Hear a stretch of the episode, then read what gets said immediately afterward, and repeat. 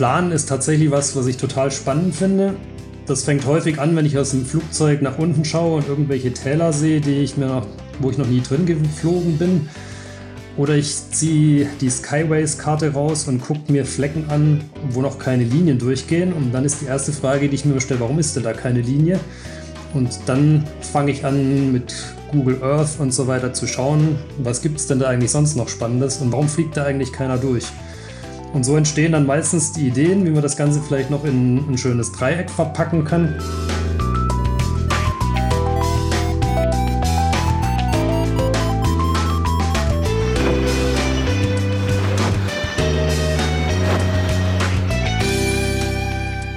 Potsglitz, der Lugleits Podcast.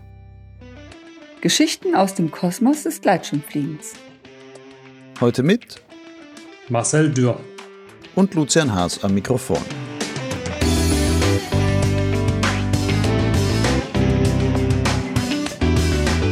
Wenn Marcel Dürr das Treiben an einem Gleitschirmstartplatz beobachtet, dann können ihm schon mal die kurzen Haare zu Berge stehen. Diese lockere Herangehensweise vieler Piloten, die sich ohne genaue Planungs- und Checkroutinen im Vorfeld einfach mal so in die Luft raushauen, wie man so schön sagt, widerspricht allem, was er in seinem Beruf als Linienpilot bei der Condor über die Sicherheit beim Fliegen gelernt hat. Weiter geht es beim Landebier, wo dann stolz von Klappern und anderen gefährlichen Situationen berichtet wird. Es geht aber nur selten darum, die zu den Klappern führenden Fehler als Ursachen zu erkennen, zu benennen und gemeinsam zu analysieren, um sie in Zukunft vermeiden zu können. Auch der Umgang mit Fehlern läuft in der großen Luftfahrt komplett anders. Nach Ansicht von Marcel könnten und sollten sich Gleitschirmpiloten in puncto Risikomanagement vieles von der kommerziellen Fliegerei abschauen. Das und noch einiges mehr erzählt der 41-Jährige in dieser 56. Folge von Potsglitz. Ein Punkt, der Marcel besonders wichtig ist, ist eine vorausschauende Flugplanung. Wenn man schon weiß, was kommt, wo zum Beispiel auch in dicht bewaldeten oder felsigen Seitentälern noch Notlandeflächen liegen etc., dann kann man sich auch auf abseitigen Routen in einsame Regionen der Hochalpen wagen. Mit seinen ungewöhnlichen Gletscherdreiecken hat Marcel sogar schon Streckenflugmeisterschaften gewonnen. Marcel, wir haben Corona-Zeiten, du hast zwei Töchter. Das stimmt. Jetzt ist nachmittags, aber ich habe gehört, am Vormittag warst du noch im Homeschooling beschäftigt als Lehrer. Bist du ein guter Hauslehrer? Ja, da musste ich vielleicht meine Töchter fragen, aber ich glaube, es läuft ganz gut. Meine Frau ist ja Grundschullehrerin, insofern habe ich da natürlich eine gewisse äh, Hürde, die ich erstmal übersteigen muss, aber manchmal ist es tatsächlich auch ein Vorteil, wenn man so ein bisschen als Laie daran gehen kann. Das kommt manchmal gar nicht so schlecht an. Mhm. Wo liegen da fachlich deine Stärken? Äh, also meinst neben Gummibärchen austeilen ähm, kann ich noch mithalten, ist alles noch Grundschule. Insofern ähm, ja, Mathe, Deutsch, HSU, was man halt so macht. Heute haben wir uns über Bienen und Mäuse unterhalten. Kriegst aber trotzdem von deinen Töchtern manchmal zu hören, hey Papa, du nervst, geh, geh lieber fliegen oder so? Ja, das gibt es tatsächlich auch hin und wieder.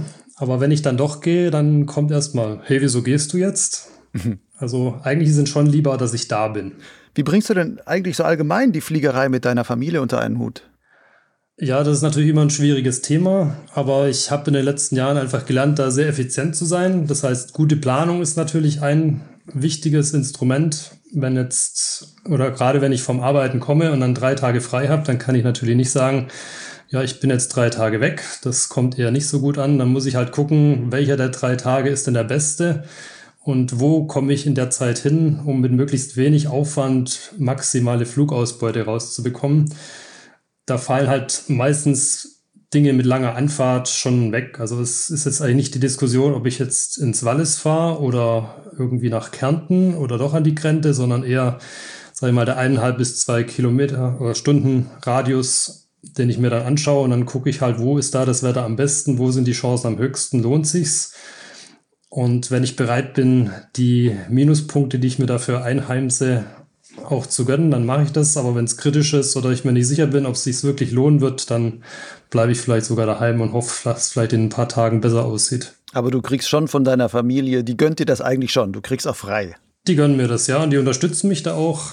Aber es muss sich natürlich auch, und das will ich ja auch selbst irgendwo in einem Rahmen ähm, ja, abspielen. Man kann halt nicht sagen, jetzt bin ich drei Tage da und dann bin ich jetzt drei Tage weg und danach gehe ich wieder vier Tage arbeiten und dann bin ich wieder weg, sondern da muss halt irgendwo das gesunde Mittelmaß gefunden werden. Aber funktioniert eigentlich ganz gut. Du sagst jetzt immer arbeiten, du bist ja, wie soll man sagen, Pilot, Pilot, sage ich mal. Also du bist nicht nur Hobby-Gleitschirmflieger, sondern du bist auch vom Beruf her Pilot. Du fliegst für die Condor und da bist da mit dem Airbus unterwegs, sitzt dann da vorne im Cockpit. Inwieweit bist du eigentlich unter deinen Jobkollegen mit deiner Gleitschirmfliegerei dann sowas wie ein Exot auch noch? Hm, Exot würde ich jetzt nicht sagen, aber es ist schon bekannt, dass ich der bin mit dem Gleitschirm. Es gibt noch zwei, drei andere, die fliegen, aber es ist doch nicht so, dass da jetzt sich Unmengen an Gleitschirmfliegern tummeln würden. Das ist tatsächlich so. Warum eigentlich nicht? Ist das für so äh, große Piloten, in Anführungszeichen große, ähm, zumindest die mit den großen Fliegern, ist das für die nicht so interessant oder ist das vielleicht einfach so, Gleitschirm gilt noch immer noch so als Flugmaschine, das ist ja nur so ein bisschen Stoff, das, das kann ja eigentlich gar nicht richtig funktionieren? Ich glaube, zu einem gewissen Grad ja. Viele, glaube ich, haben Angst, denen ist das unwohl. Wir sind halt in großen Flugzeugen, das ist einfach ein ganz anderes Sicherheitsniveau, mit dem wir uns da bewegen. Man hat eine starre Fläche, man hat Unmengen an PS unten dran hängen. Da sind einfach riesige Leistungsreserven und allein schon die Hürde in einem Kleinflugzeug zu fliegen ist für viele schon groß und der Schritt zu einer wabbligen Fläche wie einem Gleitschirm, das ist natürlich nochmal ein Riesenschritt mehr. Und ich glaube, dass da tatsächlich viele sehr viel Respekt vorhaben und sich das insofern auch gar nicht wirklich vorstellen können. Also wenn es jemand macht, dann sind es eher die Jüngeren, so die Mitzwanziger, die das spannend finden und mal probieren wollen. Aber generell doch eher so ein bisschen Skepsis und Zurückhaltung, würde ich sagen. Wie bist du zum Gleitschirmfliegen gekommen? Hast du bist du schon Gleitschirm geflogen und hast dann erst mit der großen Fliegerei angefangen oder war das andersrum? Also ich habe mit 14 Jahren mit Segelfliegen angefangen und habe das während meiner Schulzeit eigentlich jedes freie Wochenende auf dem Flugplatz verbracht und da versucht schon irgendwie Erfahrungen zu sammeln und habe dann nach dem Abi im Prinzip direkt äh, weitergemacht mit der Verkehrsfliegerausbildung und wollte dann eigentlich wieder mit Segelfliegen weitermachen, aber in den Vereinen ist das ja als nicht ganz so einfach und dann war ich zwei Jahre weg und dann wollte man da eigentlich nicht so richtig, dass jetzt der fertige Pilot hier ankommt und denkt, er könnte einfach wieder fliegen. Also so die typischen Vereinsmeiereien, die mich dann genervt haben. Und dann habe ich mich einfach mal umgeschaut, was gibt es denn für unkompliziertere Möglichkeiten, wo ich halt auch an einem freien Dienstag sagen kann, jetzt will ich fliegen gehen und brauche keine fünf Leute, die mir ein Flugzeug schieben und einer an der Winde sitzt, und mich dann aber trotzdem nach einer Stunde wieder runterpfeifen, weil noch jemand anders fliegen möchte. Und da bin ich irgendwie auf den Gleitschirm gekommen und habe die Einfachheit und diese Flexibilität auch sehr schnell zu schätzen gewusst. Nun kennst du ja wirklich beide Extreme, also dieses wirklich ordentliche große Verkehrsmaschine fliegen und dann mit diesem labbeligen Gleitschirm fliegen und sowas. Würdest du trotzdem sagen, da gibt es einiges an Gemeinsamkeiten, wo sich das eine mit dem anderen sogar, was heißt ergänzen, vielleicht irgendwie befruchten kann, wo du sagen würdest, du profitierst in die eine und auch in die andere Richtung von dem, was du jeweils in den beiden Disziplinen so an Erfahrung hast?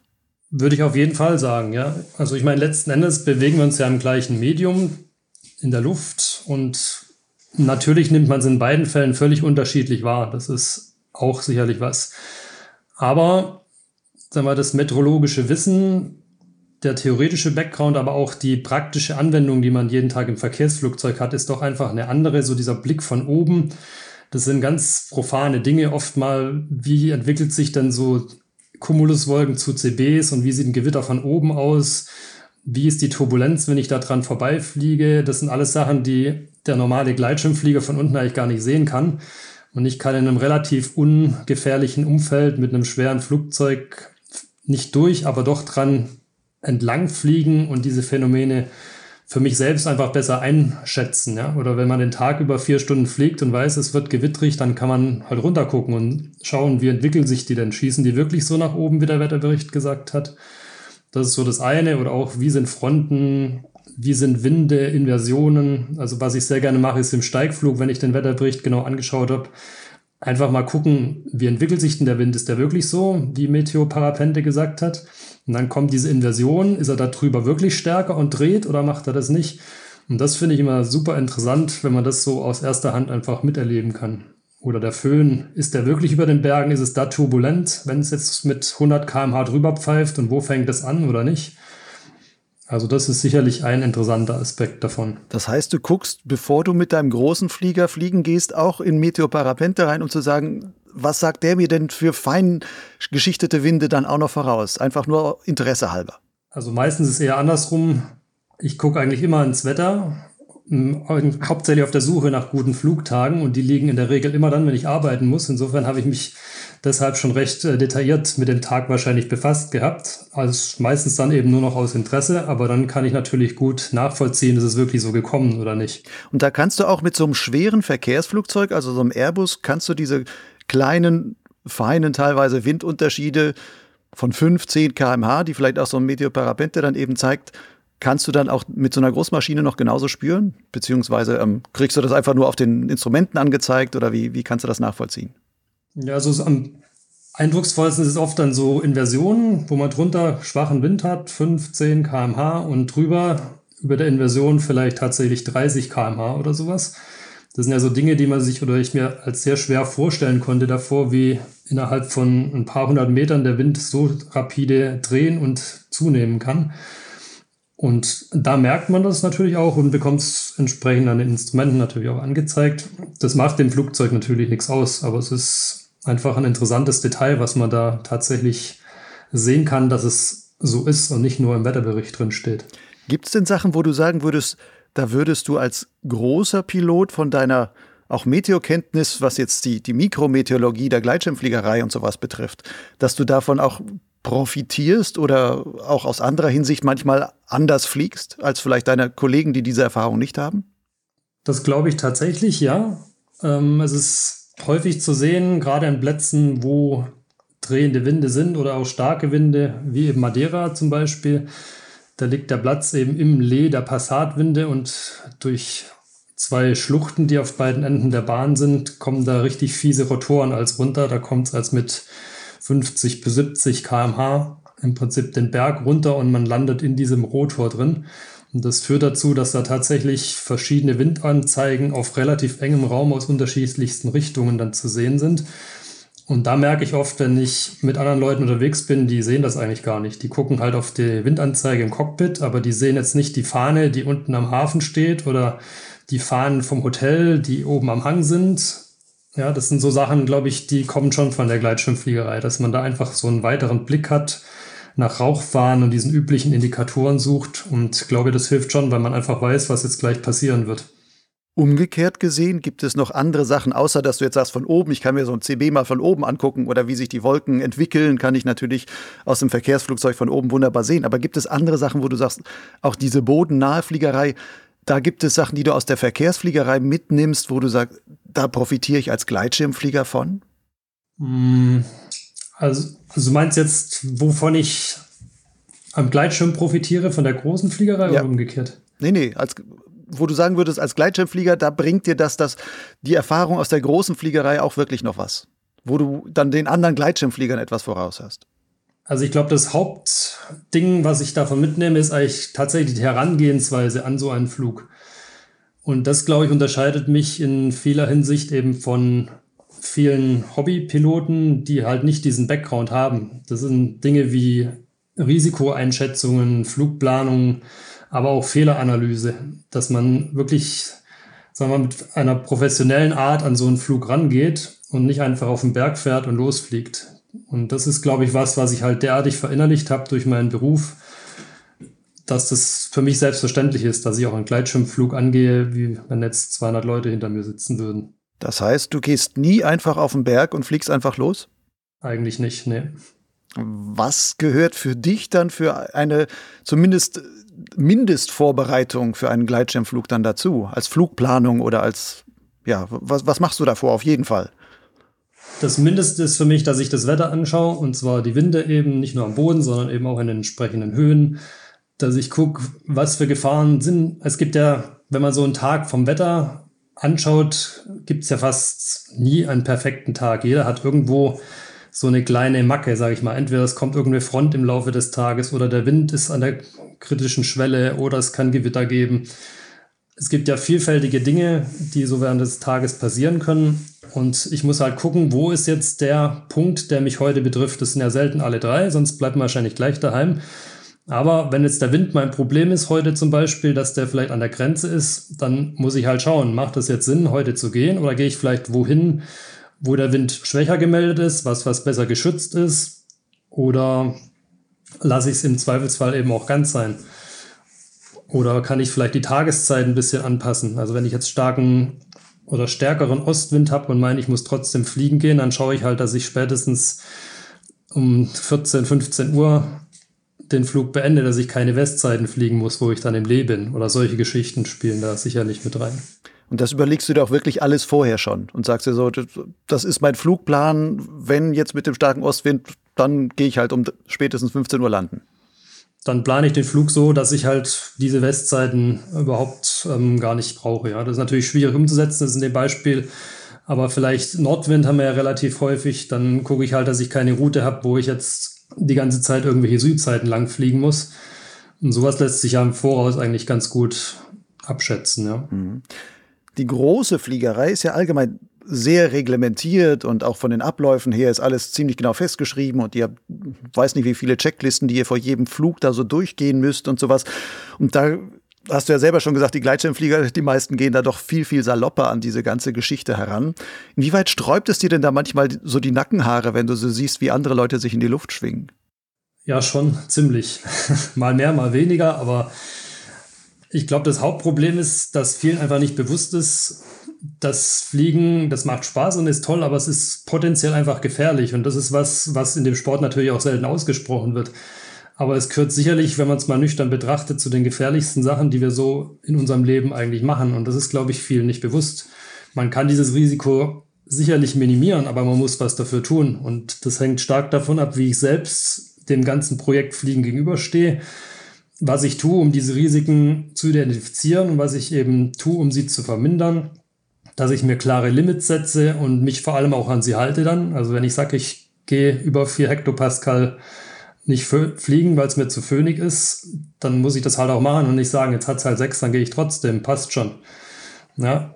Und letzten Endes müssen wir uns halt auch bewusst sein, dass wir alle Fehler machen und für die müssen wir Platz lassen. Ja, dass also nicht ein kleiner Fehler dazu führt, dass es einen Totalverlust gibt.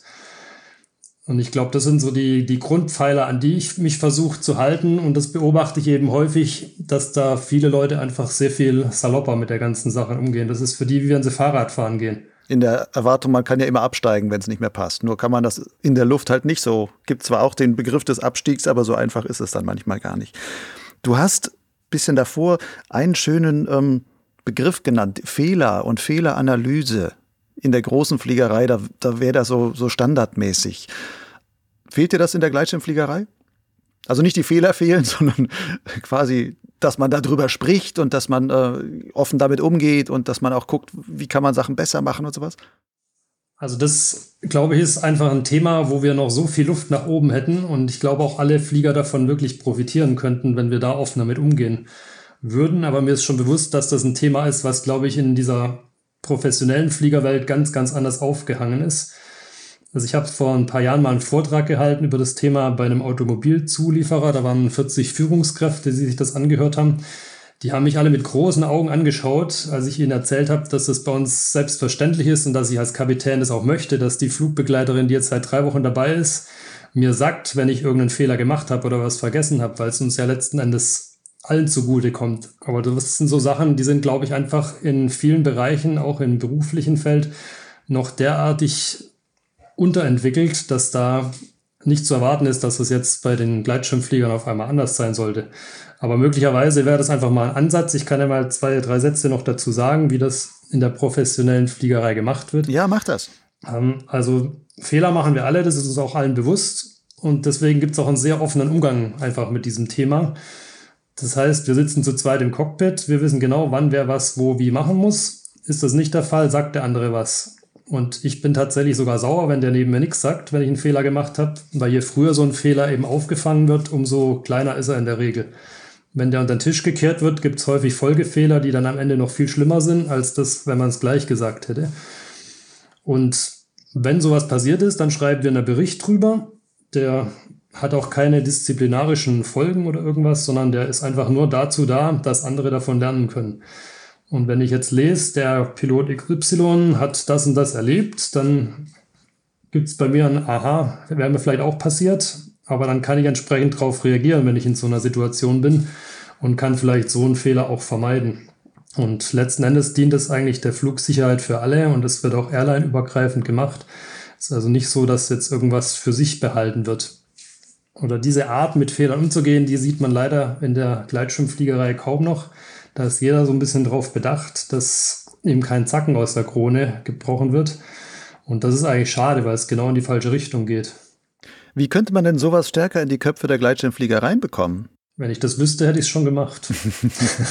Aber vielleicht ist die Erkenntnis, dass man aus Fehlern anderer lernen kann, vielleicht schon der erste Ansatz. Oder dass man ein Medium schafft, wo man vielleicht auch anonym sowas ähm, von sich geben kann und das veröffentlicht wird in irgendeiner Art und Weise. Aber man sieht sehr häufig auch in irgendwelchen Facebook-Gruppen, wo es um solche Themen geht. Wenn sich dann jemand outet, dann wird auf den eingehackt, wie dumm er ist und wie man solche Fehler machen kann. Das ist halt genau der falsche Ansatz, weil das führt natürlich in der Konsequenz dazu, dass jeder, der gedacht hat, er könnte auch mal sowas von sich geben, sich das zweimal überlegen wird, ob er sich da in irgendeiner Form bloßstellen lässt. Wie geht's dir dann am Startplatz, wenn du Fehler bei anderen siehst oder am Landeplatz? Gehst du dann zu denjenigen hin und sagst du, ich bin Pilot, ich habe eine Fehlerkultur, ich erkläre dir mal, was da vielleicht gerade gelaufen ist. Ich hoffe, du kannst das nehmen. Oder beißt du dir auf die Zunge und sagst, ah, das ist nicht meine Art der Fliegerei, ich hoffe, er, er überlebt. Nee, also so einer bin ich nicht, der da jetzt andere ansprechen würde. Wie gesagt, ich bin mir auch selbstbewusst, ich mache genug eigene Fehler und es geht bei diesem ganzen Fehlerthema auch nicht darum, andere auf ihre Fehler aufmerksam zu machen, sondern Natürlich wäre das der zweite Schritt, was auch dazu gehört, aber im Prinzip geht es darum, Fehler bei sich selbst zu erkennen und die anderen zugänglich zu machen. Also es geht mehr darum, nach dem Flug eine Analyse, eine kritische Analyse zu machen. Was habe ich denn heute so gemacht? Was ist heute passiert? Was ist gut gelaufen? Gab es Situationen, wo vielleicht Dinge nicht so gelaufen sind, wie ich mir das vorgestellt habe? Und warum sind die so gelaufen? Kann ich irgendwas machen, dass das nächstes Mal nicht mehr so passiert? Und das bringt einen, glaube ich, schon deutlich weiter, wenn man sowas nach jedem Flug macht. Und der nächste Schritt wäre dann natürlich, wenn man dieses Wissen noch anderen zugänglich machen könnte in irgendeiner Form, dass auch die davon profitieren würden.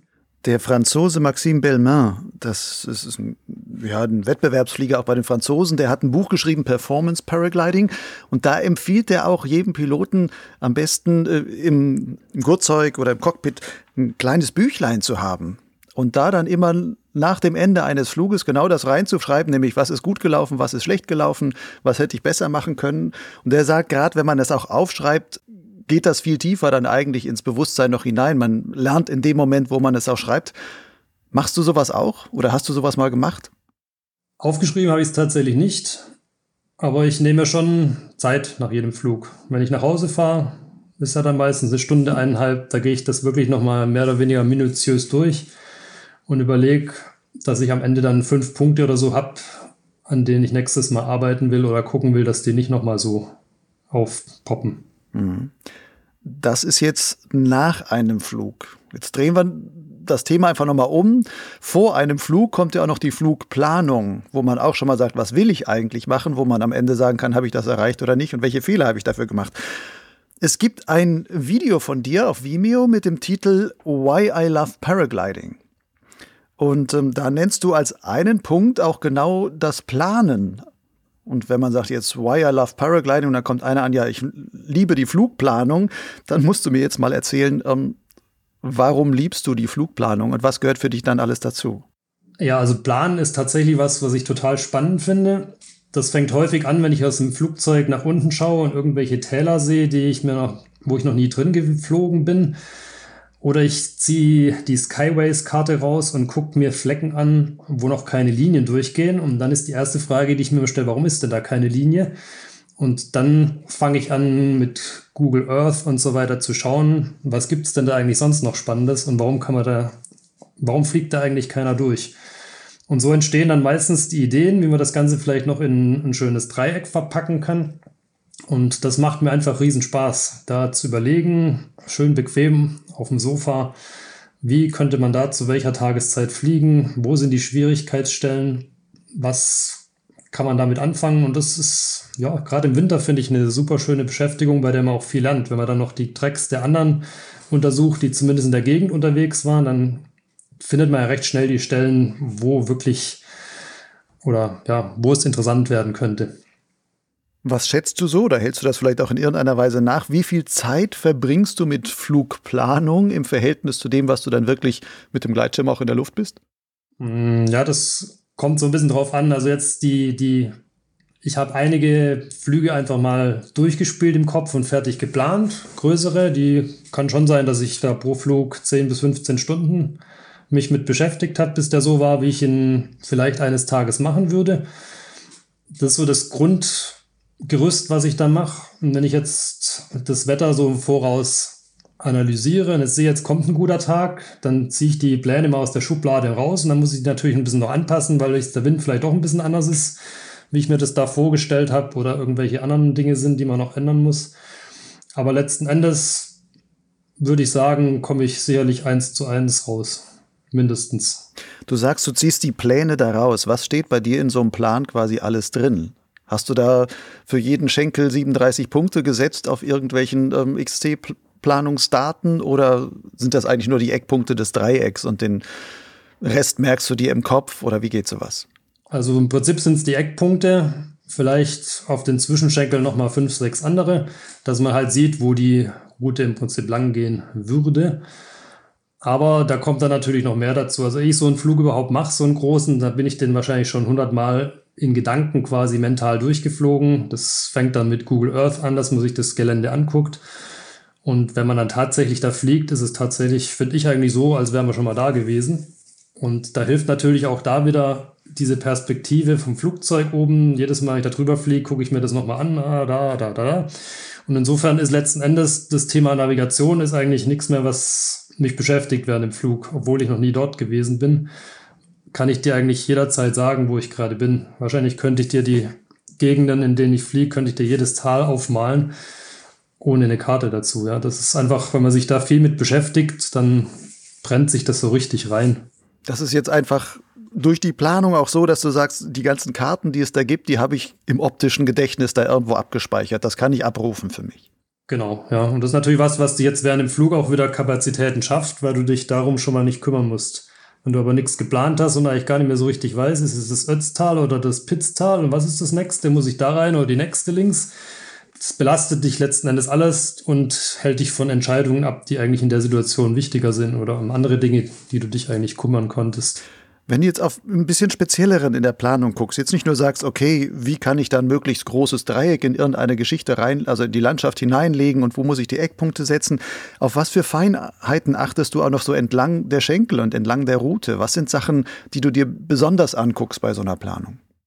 Also wenn ich den Grobplan habe, dann sieht man ja meistens, es gibt vielleicht zwei oder drei Stellen, die irgendwelche Schwierigkeiten haben. Das können lange Talsprünge sein oder am Anfang niedrige Abflughöhen, was halt wieder gewisse Risiken birgt. Aber dann schaue ich mir natürlich auch an, für welche Wetterlage ist sowas überhaupt geeignet.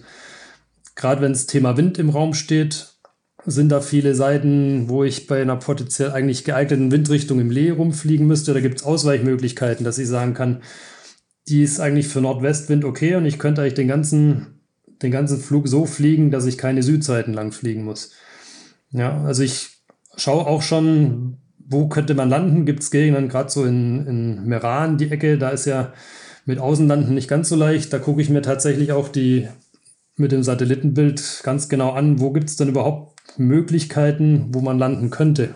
Relativ sicher, ohne jetzt auf irgendeine äh, Straße zwischen die Apfelbäume sich da reinzwängen zu müssen. Speicherst du sowas dann auch als, als Wegpunkt oder als ähm, Ortspunkt in dein Instrument irgendwie ab? Oder hast du das wirklich nur im Kopf gespeichert und sagst, ach, das ist doch Ortschaft so und so, die, die haben den Fußballplatz da hinten um die Ecke. Also in solchen Gegenden tatsächlich speichere ich es mir ab, wo es so wenige gibt. Meistens ist es ja doch in irgendeiner Form so, dass man was findet, auch wenn man einfach guckt.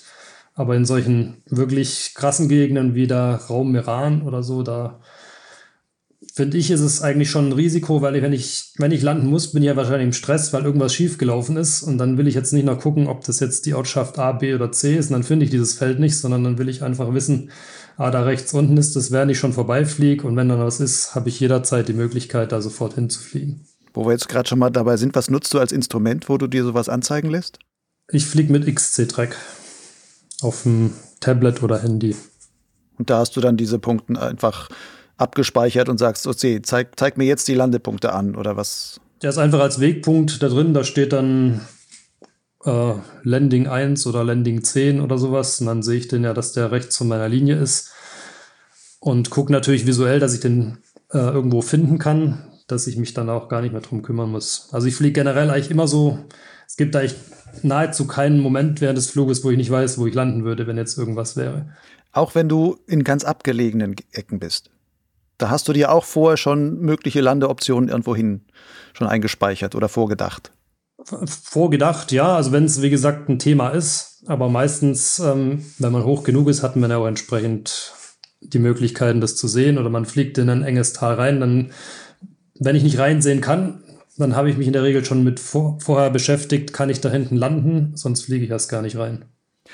Du bist in den vergangenen Jahren immer mal wieder aufgefallen mit ähm, einigen wie soll man sagen, ungewöhnlichen Streckenflügen, einfach auf Routen, die jetzt nicht so die Masse der Piloten unbedingt wählen, vom Anspruch her oder auch von, von den landschaftlichen Elementen, die man da überspringen muss, Gletscher und sonstige Geschichten. Ähm, woher kommt diese Lust aufs Abenteuer, das ist auf die Individualität der Flugroutenwahl und sowas? Mm, ja, das hat tatsächlich mehrere Gründe. Also Neugier ist sicherlich eine. Ein zweiter Grund ist, das kommt so ein bisschen, glaube ich, aus meiner Historie raus. In also ich hatte nie so einen, so einen Mentor oder sowas wie viele andere, wo ich mich dranhängen konnte, dem ich hinterhergeflogen wäre, sondern ich habe mir das eigentlich mehr oder weniger alles selbst beigebracht. Und das fing eigentlich so an, dass ich mir irgendwelche Berge ausgesucht habe, auf die ich mal hochlaufen wollte, weil ich war kein guter Streckenflieger. Und dann habe ich so punktuell einen Spot nach dem anderen quasi ausprobiert. Und dann steigt man auf irgendeinen Berg hoch, startet da und dann guckt man halt mal, wo man irgendwo hinfliegen kann. Und das waren dann halt vielleicht 20, 30 Kilometer irgendwie, landet irgendwo, lauft nochmal hoch und fliegt zum Auto zurück. So hatte sich das irgendwie entwickelt und da habe ich so meinen Spaß dran gefunden. Und als ich dann mal probiert habe, solche Standardrouten zu fliegen, habe ich irgendwie gemerkt, mir fehlt was. Das ist irgendwie ja, dass es funktionieren müsste, weiß man ja. Da haben es ja schon hunderte Leute bewiesen und irgendwas hat mir gefehlt. Und selbst wenn ich mich gezwungen habe und sagt, heute fliege ich jetzt mal dieses Hochfellendreieck, dann ging es meistens keine Stunde, bis ich doch wieder irgendwo abgebogen bin und mich danach geärgert habe, dass ich nicht einfach mal wie alle anderen fliegen kann. Aber irgendwas in mir drin hat gesagt, geht nicht. Du musst was Eigenes ausprobieren. Das heißt, du brauchst eine Challenge irgendwie, oder? Es scheint fast so, ja.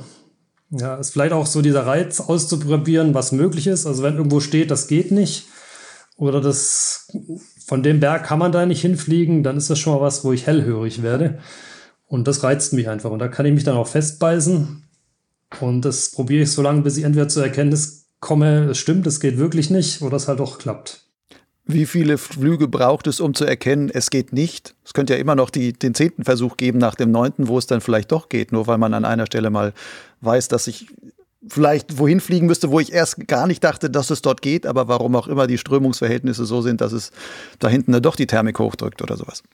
Ich würde sagen, das hängt vom Projekt ab. Wenn das jetzt was ist, was mir eigentlich wurscht ist, dann ist es wahrscheinlich nach dreimal genug, aber zum Beispiel dieses Thema Brauneck und Lenkrieser Gletscherdreieck, diese 200 Kilometer FAI-Route, an der bin ich jetzt ja eigentlich auch schon seit sechs Jahren dran, hat immer noch nicht geklappt. Da habe ich bestimmt jetzt schon, weiß nicht wie viele Versuche, über 15 bis 20 schätze ich mal, aber der Rückweg über das Inntal ist nach wie vor so schwer, dass es halt noch nicht geklappt hat.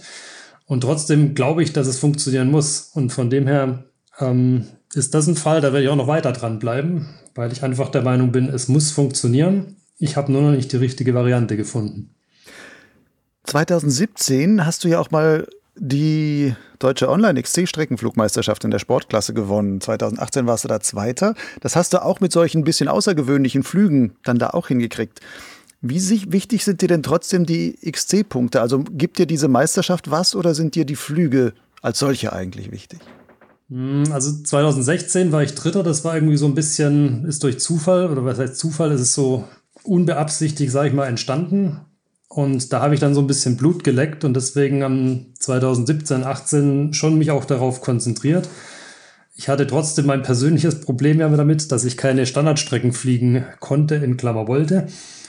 Und von dem her dachte ich, ja, ich verbiege mich deswegen jetzt nicht. Es ist natürlich ein Reiz, da irgendwo vorne zu stehen, aber ich wusste auch, dass ich vom Prinzip aufgrund der familiären Situation natürlich schon mal benachteiligt bin gegenüber einem Single, der halt sagen kann, Wetter ist gut, ich fahre zur Krente. Man hat von einem Brauneck aus per se eigentlich schon mal schlechtere Karten an einem guten Tag, weil man erstmal später starten kann. Man hat niedrige Abflugshöhen und, und, und. Und von dem her habe ich gedacht, ja, wenn es Punkte gibt, ist gut, aber ich verbiege mich da jetzt auch nicht. Ich mache mein eigenes Ding. Wenn die Punkte am Ende da sind, umso besser. Aber mir hat es geholfen zu sagen oder zu akzeptieren, dass man auf diesen Listen halt nie der Erste ist, sondern meistens nochmal abends einer kommt, der nochmal drei Kilometer mehr geflogen ist. Und wenn man das mal akzeptiert hat, ist es eigentlich ganz entspannt. Das heißt, wenn du vor einem guten Flugtag stehst oder stündest und dann auch vielleicht danach entscheiden könntest, nehme ich jetzt eine Flugroute, die mir vielleicht mehr Punkte bringt, oder nehme ich die Flugroute, die mir den spannenderen Flug, den schöneren Flug oder was auch immer bescheren könnte, dann würdest du dich dafür entscheiden. Auf jeden Fall, ja. Lass uns mal, du hast das gerade so schon ein bisschen angeführt, so ein bisschen über ein ähm, paar besondere Flüge von dir sprechen. Einen, da hast du ja selber quasi als Begriff schon genannt und auch in der Gleitschirmszene, zumindest in der deutschen Gleitschirmszene mit diesem Begriff quasi geprägt, ist dieses sogenannte Gletscherdreieck. Was ist das eigentlich?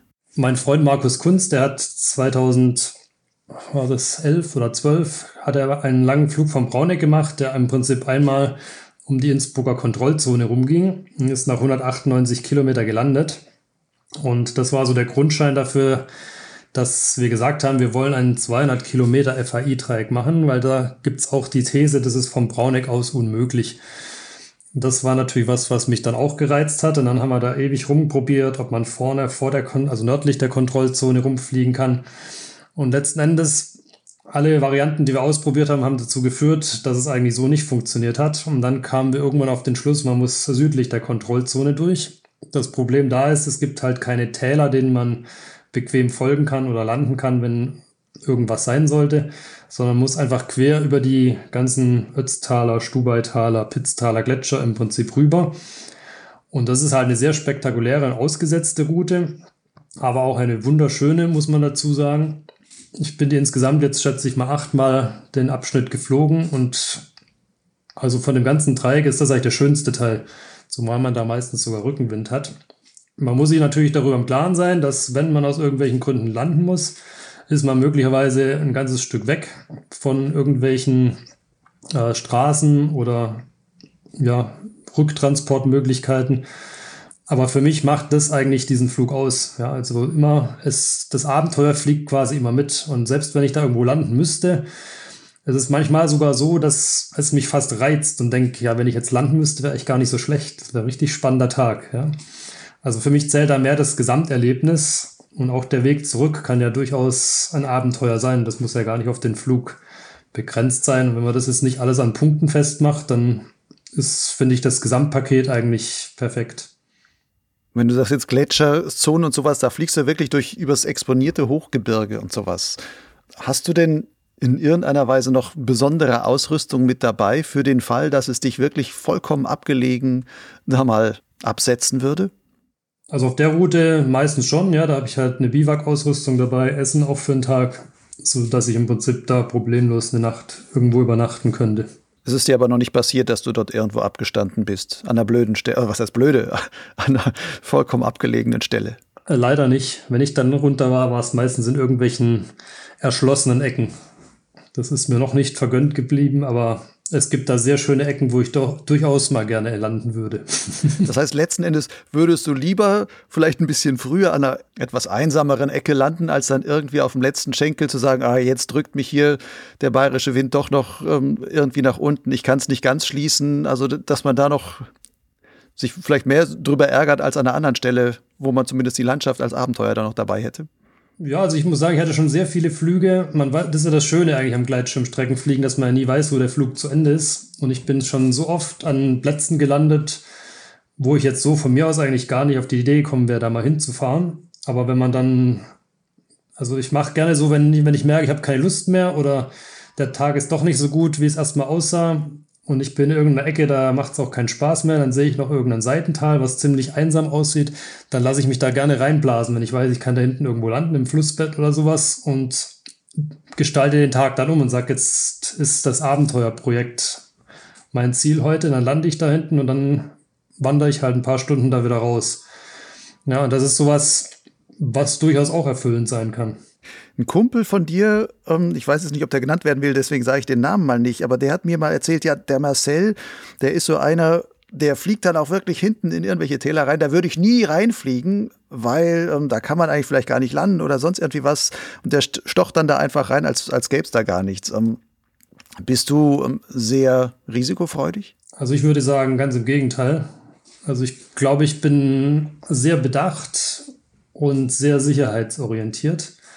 Wenn ich in ein Tal reinfliege, dann habe ich mir das entweder schon 20 Mal angeguckt und weiß, dass hinten eine Wiese ist, die ich erreichen kann. Sonst würde ich da wahrscheinlich nicht reinfliegen. So eine Fallback-Lösung oder zumindest die Landelösung muss auf jeden Fall irgendwie immer da sein. Die ist immer da, ja. Gibt es so eine Grundausrüstung, die du auch bei jedem Flug dabei hast, als Sicherheitsausrüstung, wo du sagst, das will ich auf jeden Fall haben. Ich fliege immer mit Spot, ich habe immer Rettungsdecke mit oder sonstiges? Also einen Spot habe ich immer dabei, ja. Handy natürlich, ähm, aber sonst jetzt keine größeren äh, Notfallausrüstungen. Mit deiner Erfahrung, die du mittlerweile auch hast, wie hältst du es eigentlich mit der klassischen Wettbewerbsfliegerei? Wäre das auch was für dich? Tatsächlich reizt mir das nicht so. Also immer mal wieder. Der Flug selbst finde ich dann schon gut. Ich habe auch einige Wettbewerbe schon mal mitgeflogen. Das Grundproblem, was ja immer ist, ist die lange Vorausplanbarkeit. Das heißt, man sagt vom 27. bis 31. Juni bist du da und da und dann ist das Wetter nicht gut, dann sitzt du die ganze Zeit rum und kannst eigentlich nichts machen. Und aufgrund äh, von Familie und so weiter sind es dann halt im Prinzip, gibt es da in Anführungszeichen schon Minuspunkte. Das ist für meine Familie genauso, wenn ich fliegen wäre, wenn ich halt nur in Kobarit sitze und an den Himmel gucke. Insofern ist das schon mal der eine Grund, was es für mich eigentlich uninteressant macht weil ich ja letztlich fliegen will, wenn ich schon weg bin. Und das zweite ist, dass die Tasks ja meistens doch so ein bisschen, ja, bis halt der, bis der ganze Pulk dann irgendwann mal in der Luft ist und man dann fliegt, dann fliegt man halt zwei oder drei Stunden, obwohl man vielleicht an dem Tag aber auch sieben oder acht fliegen könnte. Das sind so die Begleiterscheinungen, die mir nicht so getaugt haben. Man sagt immer, man lernt dabei so viel. Das glaube ich tatsächlich, dass es so ist. Aber da kommt dann mein anderes Problem wieder zum Tragen, dass ich mich echt schwer tue, anderen Leuten hinterher zu fliegen. Ja, wie das halt auch bei den Standarddreiecken das Problem war. Und da ist es meistens so, dass dann irgendwann spätestens einer Stunde brennt dann die Sicherung durch und ich denke, ich bin schlauer als alle anderen und ist natürlich nicht so. Deswegen ist das Wettbewerbfliegen dann am Ende doch eher frustrierend gewesen. Das heißt, meistens gehst du allein in die Luft. In dem Video, was ich vorhin nannte mit dem Wire Love Paragliding, da kommt es, glaube ich, auch drin vor, dass du es liebst, alleine mit deinem Schatten zu sein. Ist dieses Alleinsein in der Fliegerei, gerade also mit der Gleitschirmfliegerei, ist das für dich was Besonderes? Ich muss sagen, es, ich genieße es schon. Ich bin sagen 90 Prozent der Zeit eigentlich alleine unterwegs. Ähm, es hat mehrere Vorteile, natürlich auch Nachteile, aber zu den Vorteilen ähm, finde ich, ist, man hat diese Ruhe, man hat keinen, der ein Tempo vorgibt, man kann an schönen Flecken vielleicht auch mal verweilen, man kann die Route ändern, wie sie einem passt. Man ist nicht dran gebunden, jetzt irgendein fixes Projekt dann, was man mit dem anderen vielleicht abgesprochen hat, dann durchzuziehen. Ja, und ich, ich finde es auch sehr meditativ, wenn man da so vor sich hinfliegt und nur mit sich alleine ist. Also ich kann da völlig abschalten. Mhm. Was ist sonst noch für dich das, was dich eigentlich am Gleitschirmfliegen so fasziniert? Das Naturerlebnis, die Einfachheit einfach dieses Fluggeräts, dass ich irgendwo landen kann, es einfach wieder einpacken kann und ohne allzu viel Gewicht ähm, in eine Wanderung übergehen kann. Also wie gesagt, es gab schon so viele Tage, die halt nicht so toll waren, die dann halt statt sechs Stunden Fliegen sechs Stunden Wanderung draus geworden ist. Aber das ist einfach mit keinem anderen Fluggerät möglich. Und ja, man, wo sonst kann man sagen, man fliegt 100 Kilometer, packt das Ding in den Kofferraum und ist drei Stunden später mit dem Auto wieder daheim, ohne dass man jemand braucht, der einen jetzt da abholt. Das heißt, das ist auch der Teil, wo du sagst, Fliegen ist Freiheit, aber da dann besonders gut gelebt. Absolut, ja. Nun hast du gerade gesagt, diese Einfachheit ist das, was dich fasziniert. Ich habe jetzt gesehen, bei dir auf Facebook hast du gerade vor kurzem erst noch ein paar Bilder gepostet von einem neuen Projekt von dir. Da hast du dir ein, wie soll man das sagen, eine Art Liegegurtzeug selbst gebaut oder zusammengestellt mit einem Motor hinten drauf, um jetzt ähm, auch mit Motor Strecken und Thermik fliegen zu gehen. Wie passt das zueinander? Also dieser, der, die Suche nach Einfachheit und dann ähm, ein doch wieder komplizierteres Projekt mit eben so einem schweren Ding hinten auf dem Rücken. Da gebe ich dir völlig recht. Ähm, letzten Endes ist das auch wieder der Gesamtsituation geschuldet. Zum einen ist es entstanden letztes Jahr während des Lockdowns, wo dann die Vereine ihre Gelände zugemacht haben und sich halt an den wenigen zugänglichen Geländen stark geballt hat dass ich gedacht habe, ich muss doch hier irgendwo in meiner Gegend auch direkt irgendwie Möglichkeit haben, dass ich in die Luft komme und nicht immer erst 150 Kilometer irgendwo hinzufahren. Und nachdem ich nirgends auch nur ansatzweise eine Möglichkeit zum Starten gefunden habe, wo sowas funktionieren könnte, kam dann das Thema Motor wieder in mein Gedächtnis. Das hatte ich schon länger mal so ein bisschen hin und her gewälzt. Und ja, das habe ich dann letztes Jahr den Schein gemacht. Habe mir dann auch so einen Allround-Motor gekauft, ein Leichtgewicht, wie man das in dieser Szene nennt, wiegt aber immer noch fast 18 Kilo ohne Sprit. Und aber was man dafür letztlich kriegt, ist eigentlich ein recht einfacher 90-Grad-Winkel-Klappstuhl, wo ein Motor hinten drauf geschnallt ist. Aerodynamisch ziemlich ja, einfach gehalten. Also in dieser Szene, da hat man einen Motor, da braucht man keine Aerodynamik. Da hängt der Tank halt 40 Zentimeter unter den Füßen vor, obwohl man auch irgendwo elegant verstecken hätte können und solche Sachen. Und da gab es dann entsprechend eben noch viel Bastelarbeit, um das überhaupt in eine vernünftige Form zu bringen. Und ja, damit habe ich dann im Prinzip den letzten Winter verbracht. Was heißt viel Bastelarbeit? Du hast wirklich dieses bestehende Motor, Gurtzeug und so weiter umgebaut, dass es für deine Zwecke taugt. Was, was, was musstest du dafür alles machen?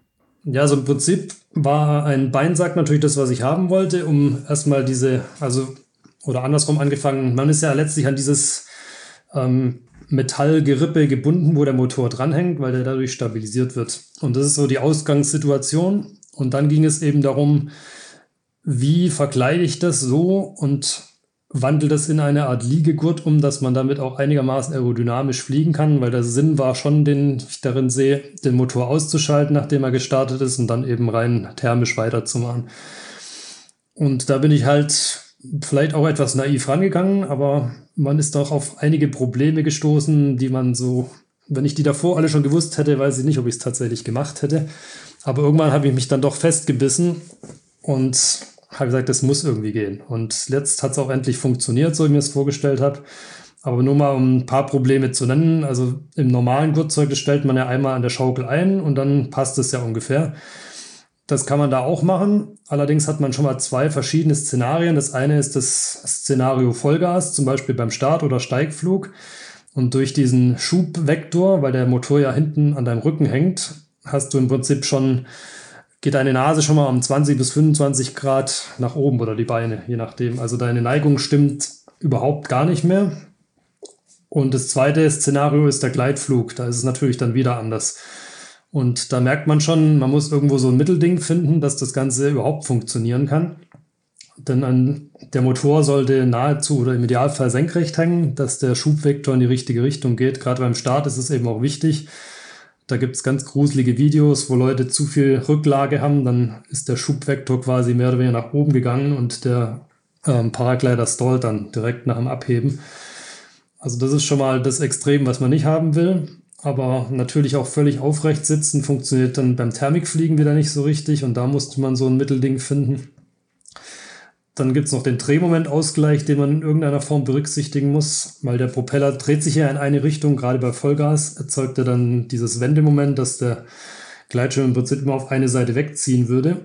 Und um das bautechnisch zu kompensieren, haben diese Gurtzeuge eine asymmetrische Aufhängung. Du sitzt also nicht in der Mitte, sondern bis zu etwa 20 Zentimeter auf die Seite verlagert, dass du bei Vollgas trotzdem gerade ausfliegst und dieses Wegdrehen quasi durch Gewichtsverlagerung automatisch verhindert wird.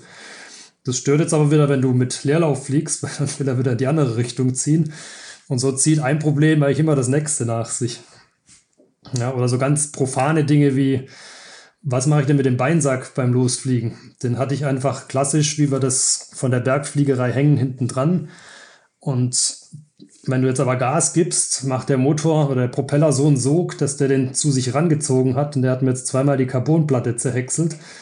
Also musste da wieder irgendwas überlegen, wie kann ich den hochbinden oder in irgendeiner Form befestigen, dass ich den Startlauf so machen kann, dass, das, dass der Sack da nicht reingezogen wird.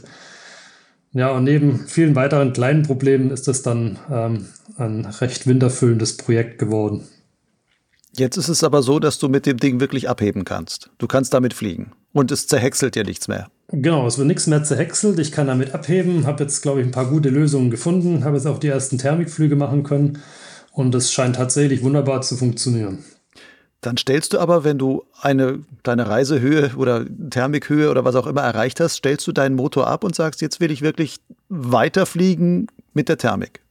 Also das ist der Plan. Den idealen Tag gab es jetzt bisher noch nicht. Aber die ein oder andere Thermik, wo man wirklich aus hatte und mal zwei Thermiken oder drei Thermiken hintereinander geflogen ist, das hat schon ganz gut funktioniert. Man hat natürlich immer die Option, und das ist natürlich auch wieder ein sehr entspanntes Feature, wenn man jetzt zwei, drei Meter nur noch über dem Boden ist, dann zieht man an dem Anlasser und das Ding sucht wieder am Rücken. Und wenn man ihn braucht, gibt man halt dann wieder Gas. Ja, also selbst eine Zwischenlandung ist im Prinzip jetzt möglich, dass man sein, sein Mittagsbrot irgendwo auf einer schönen Wiese isst und dann wieder startet. Also es ist kein Ersatz, glaube ich, fürs Bergfliegen, aber es ist einfach so eine ganz interessante Spielart, die neue Möglichkeiten eröffnet. Du hast ja gerade schon gesagt, jetzt in Corona-Zeiten sind ja die Gleitschirmstartplätze an vielen Stellen wirklich überfüllt die Leute können nicht mehr nach Österreich fahren und sowas, dann ballt sich dann, dann da alles. Glaubst du denn, dass, dass so eine Kombination von Motor- und Thermikfliegen und so Aufstiegshilfe und sowas, dass das eigentlich für viele Leute interessant sein könnte und vielleicht auf gewisser Weise eine neue, zukunftsträchtige Art unserer Fliegerei werden könnte?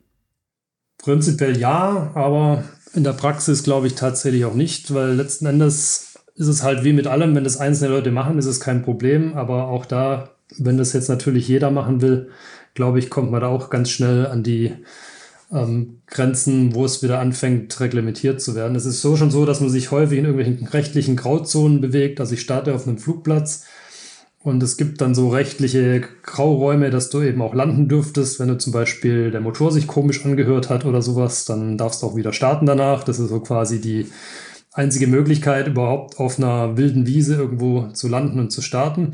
Das heißt, wenn du dein ähm, Sandwich da essen willst und Mittagspause kurz machst, musst du immer sagen, mein Motor hat irgendwie ganz komische Geräusche ja, gemacht. Im Prinzip musst du dir da irgendwas ausdenken und dann darf dich sogar keiner vom Widerstart hindern. Aber das kommt alles aus der Historie, weil das Fluggerät als Ultraleichtflugzeug geführt wird. Und damit bist du eben an Flugplatzpflicht und so weiter gekoppelt. Also selbst wenn du sagst, es ist eine Aufstiegshilfe, es bleibt halt immer noch ein Flugzeug. Und streng genommen ist selbst eine Landung nach einem Thermikflug auf einer Wiese eigentlich schon illegal, weil es ja im Prinzip eine Flugplanung erfordern würde, die sicherstellt, dass du an einem Flugplatz auch wieder landest. Ja, und solange das rechtlich nicht in einen vernünftigen Rahmen gebracht wird, ist es, glaube ich, schwer, das als Breitensport in irgendeiner Form zu etablieren.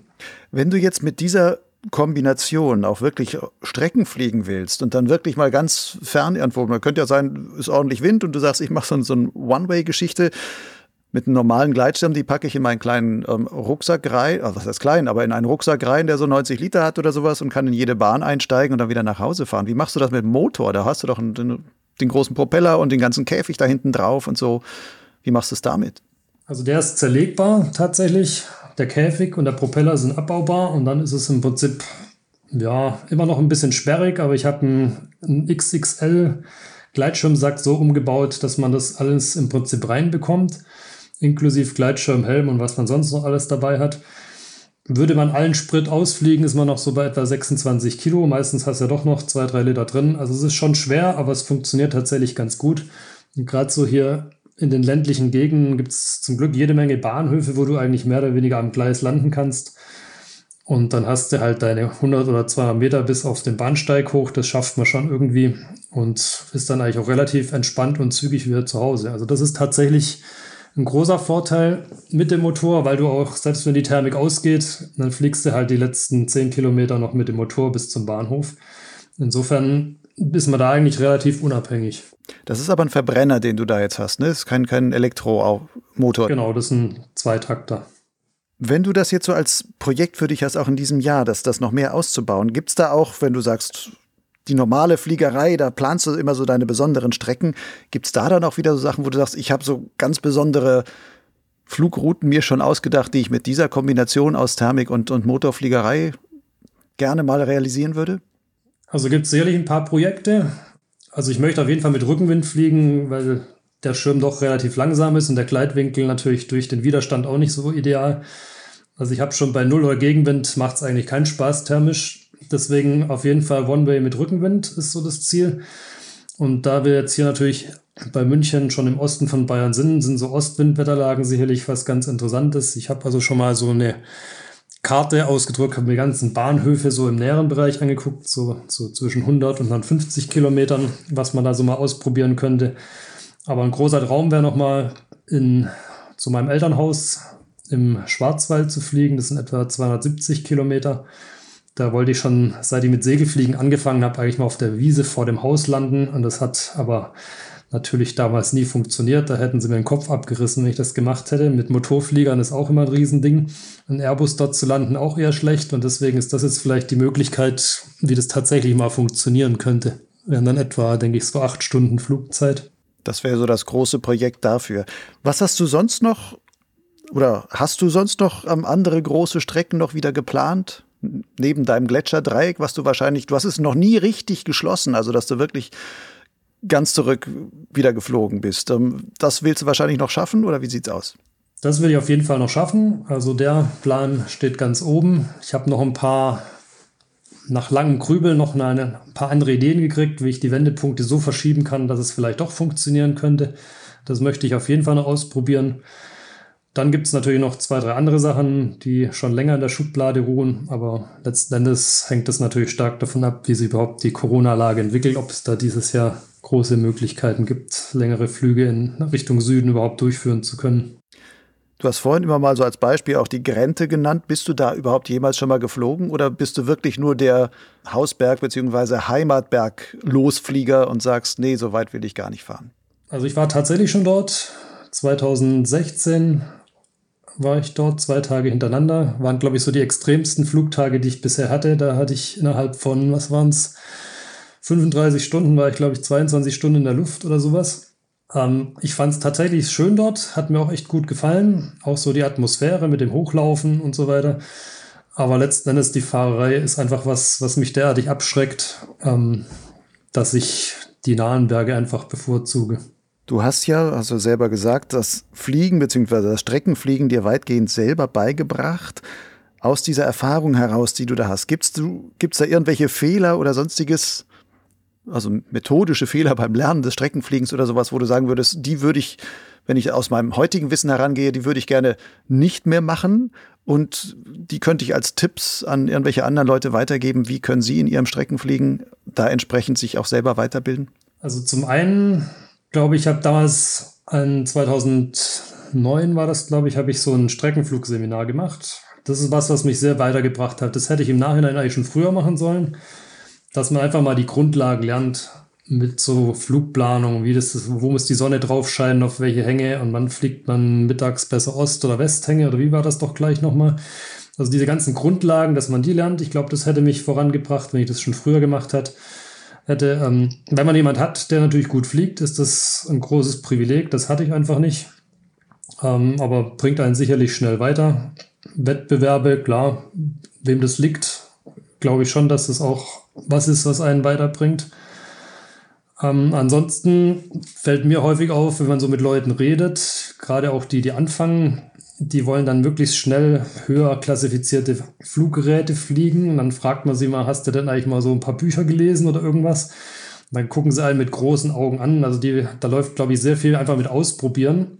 Und da könnte ich den Leuten wirklich nur ans Herz legen, dass sie halt gerade die Winter vielleicht auch mal nutzen. Da gibt es so viele gute Bücher mittlerweile, wo man sich auch dieses Hintergrundwissen mal aneignen kann, was einen nicht nur besser macht, sondern den Flug einfach auch sicherer und viele Fehler erspart, die man sonst halt zwangsläufig macht. Wenn du noch etwas zu lernen hast im Gleitschirmfliegen, was wäre das? Um, ähm, also letzten Endes ist ja so eine Form, die man mal hat, die ist ja nicht für immer da. Also da gibt es ja genauso Höhen und Tiefen, wie es bei allem anderen auch gibt. Und ich glaube, es gibt immer was, an dem man arbeiten kann. Also ich glaube zum Beispiel flugtechnisch würde ich mich jetzt als eher nicht so richtig gut bezeichnen. Thermikfliegen kann ich, ja, und ich weiß, wo ich hinfliegen muss. Aber so als zum Beispiel Sicherheitstrainings oder sowas, da habe ich eher schlechte Erfahrungen mitgemacht. Das ist was, wo ich mich eigentlich davor drücke. Die Klapper, die ich hatte, die habe ich soweit im Griff gehabt. Aber das wäre sicherlich was, wo ich eigentlich ein bisschen mehr machen sollte. Marcel, danke dir für das Gespräch.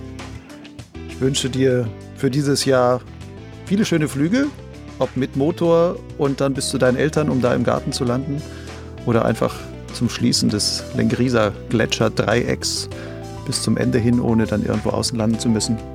Möge das alles so aufgehen und vielleicht auch noch ein Sicherheitstraining dann auch noch obendrauf. Dann hast du doch ein schönes Jahresprogramm dann eigentlich. Ja, genau. Soweit es die Corona-Zeiten dann überhaupt hergeben. Dir alles Gute. Ja, vielen Dank und auch für das Gespräch. Ja, super gerne.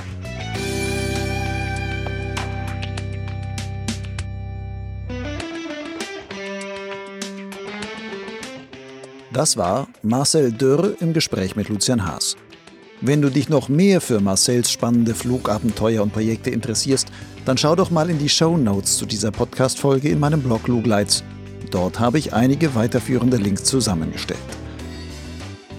Und wenn dir diese Folge gefallen hat, dann empfehle Potsglitz doch weiter.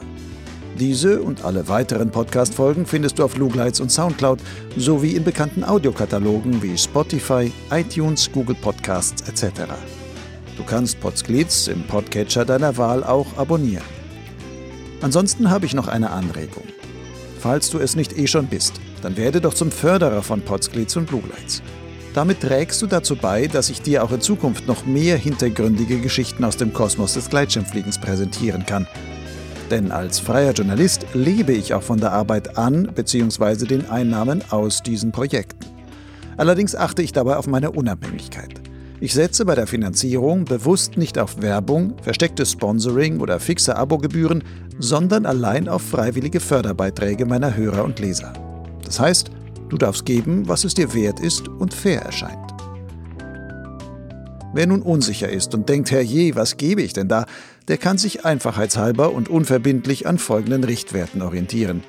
Einen Euro pro Podcast-Folge und zwei Euro pro Lesemonat auf Lugleitz. Zahlungen sind ganz einfach per PayPal oder Banküberweisung möglich. Alle nötigen Daten findest du auf meinem Blog Lugleitz und zwar dort auf der Seite Fördern.